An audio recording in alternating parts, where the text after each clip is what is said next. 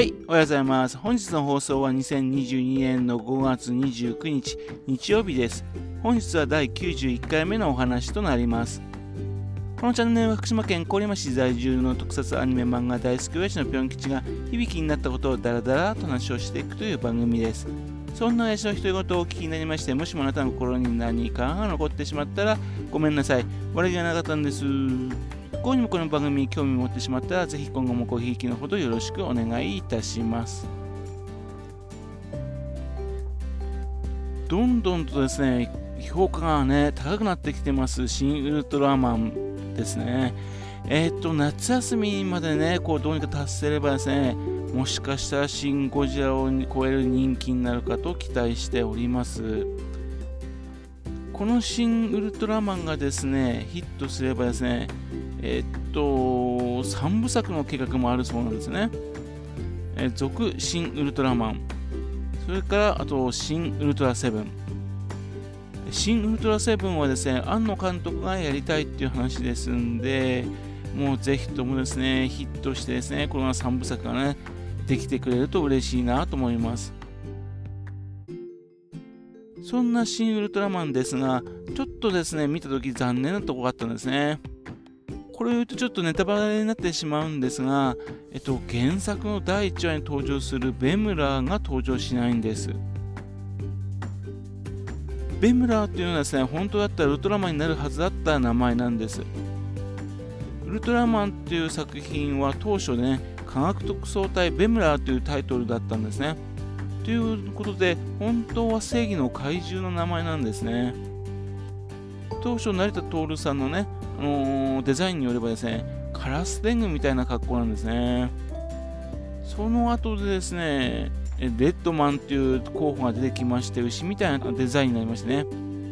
で、徐々にですね、現在のウルトラマンの形に近づいていくんですね。でもまあ、あの、ウルトラ Q の続編だからね、ウルトラマンっていうのはね、決まったっていうのは自然ながらだ気がしますけどね。そういうわけで第1話の宇宙怪獣ってことで、その怪獣に当初のね、あのベムラーって名前つけることがあったんでっていうんで、その怪獣にベムラーっていう名前つけちゃったんですね。あんまりこのですね、つぶやの方からですね、話題とすることが出たことがないと思うんですが、宇宙の怪物がベムと呼ばれているという基礎的な知識がですね、この当時ですね、そのスタッフの中でも渡知れ渡っていたんでしょうね。ウルトラ Q の頃からですね、関わっていた SF の評論家であります大友昌司さんがですね、持ち込んでいた可能性あります。ベムっていうのはですね、あのバグアイモンスター、もしくはビッグアイモンスターの略だと言われています。要するにあの昆虫の目のした怪物、あるいは巨大な目をした怪物っていうのでですね、パルプフィクションと呼ばれるね、えー、高等無形な宇宙 SF が登場する、えー、アメリカへアメリカのパルプ雑誌、そちらの頃にですね、よく登場した怪物です。というので、えっと、ベム、プラスラ、あのゴジラとかのラですね、使ってベムラが元じゃないのかなと思うんですよね。新ウルトラマンにね、まあ、つながりますけどね、これもネタバレとなんですが、Z の1兆度の火球っていうのが登場してきます。これもですね、実を言うと大友さんのアイディアなんですね。元のウルトラマンのね、作品中には1兆度の火球っていう言葉はですね、どこにもセリフにもね、説明もないんですよ。これはですね、大友さんのね、えー、っと、つばやプロが監修していないですね、子供向けの怪獣の本に書いてあったことなんですね。で、後になってですね、つぶらプロの、公式のものとなったんですね、一丁度の火球というの。こういうですね、大友さんが作った非公式なものがですね、つぶらプロの公式になったものというのは結構あるんですね。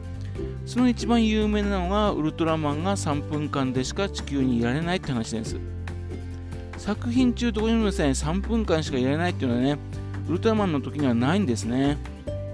これは大友さんのね、子供向けの怪獣の本の方には書いてあったんです。っていうんで、当時の子供たちは、もう3分間しか地球にいられないんだっていうのはね、もう知ってたんですね。大友さんとしては、さっきのね、一丁度の方の、うん、火球っていうのですが、えっ、ー、と、子供が驚く数字っていうのね、それ適当につけたんでしょうね。後になってですね、あの空想科学読本などね、柳田理香夫さんという方がいらっしゃるんですが、その人が計算してね、この高温だったらね、402光年以内のね、生物が死滅する温度と指摘したんですよ。402光年ですよ。というわけで、今回、新ウルトラマンですよね。ではね、その1兆度の火球っていうので実現させるためにですね、えっ、ー、と、めちゃくちゃな設定を持ってきまして、太陽系どころかですね、星雲を破壊できるほどの兵器として登場していくわけですよ。これがですね、面白かったですね。あ、さすがこれが、あのー、庵野監督だなと思って会いました。というわけで、まあ元に戻りましてね、なぜベムラーが登場しなかったのが残念だったっていう話なんです。実を言いますとね、ベムラーはですね、あの龍ヶ森湖っていう湖に墜落するんですね。その龍ヶ森湖のロケした場所の一つが福島県の猪苗代湖だったんです。えー、福島県猪苗代湖以外にですね山梨県の川口湖それから川あの神奈川県のね、えー、三浦半島のところでね撮影しているらしいんですね。その他の本編での特撮で使った湖も登場しますからどこが実際に猪苗代湖の進化というのは実際に特定できていないんですよ。桜井宏子さんのねあの記録だとかあるいはあのスタッフメモだとかねいろんな方からのねメモ集まってきまして大体の位置は分かってきているんですが今ねここだっていうのはもうはっきりしないんですね。いつかここが稲垣で撮影されたんだというのね自分でねどうにか特定できてしてね。でここにですねウルトラマン大長のロケ地っていうね、えー、記念碑を建てたいと思ってるんですよ。実はもう一つですねウルトラマンだけど福島県がロケされたところがあるんですね。その、あのー、作品っていうのが怪獣無法地帯なんです。作品中ではですね第8話となります。一緒にロケした方が経験が浮くってことがね、えー、あったんだが福島県の裏磐梯で裏磐梯の裏磐梯高原でロケされてるんですね。この作品もですねウルトラマンの作品の中では名作と言われる作品です。なんといってもレッドキングですよね。それあとピグモン。あとそれはチャンドラー、マグラー、スフランっていうね、5匹もですね、怪獣が一緒に登場するというね、非常に超人気な作品です。この中で一番マイナーなね、スフランっていう怪獣がね、登場するところ、植物怪獣なんですが、登場するところが、多分、バンダイ、裏バンダイっぽいんですよね。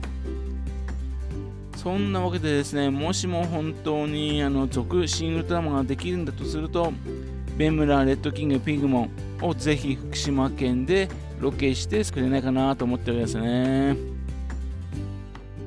というわけで、それではまた次回ですね、よろしくぴょん吉のお宅の話をお付けください。本日もお聴きくださいまして、誠にありがとうございました。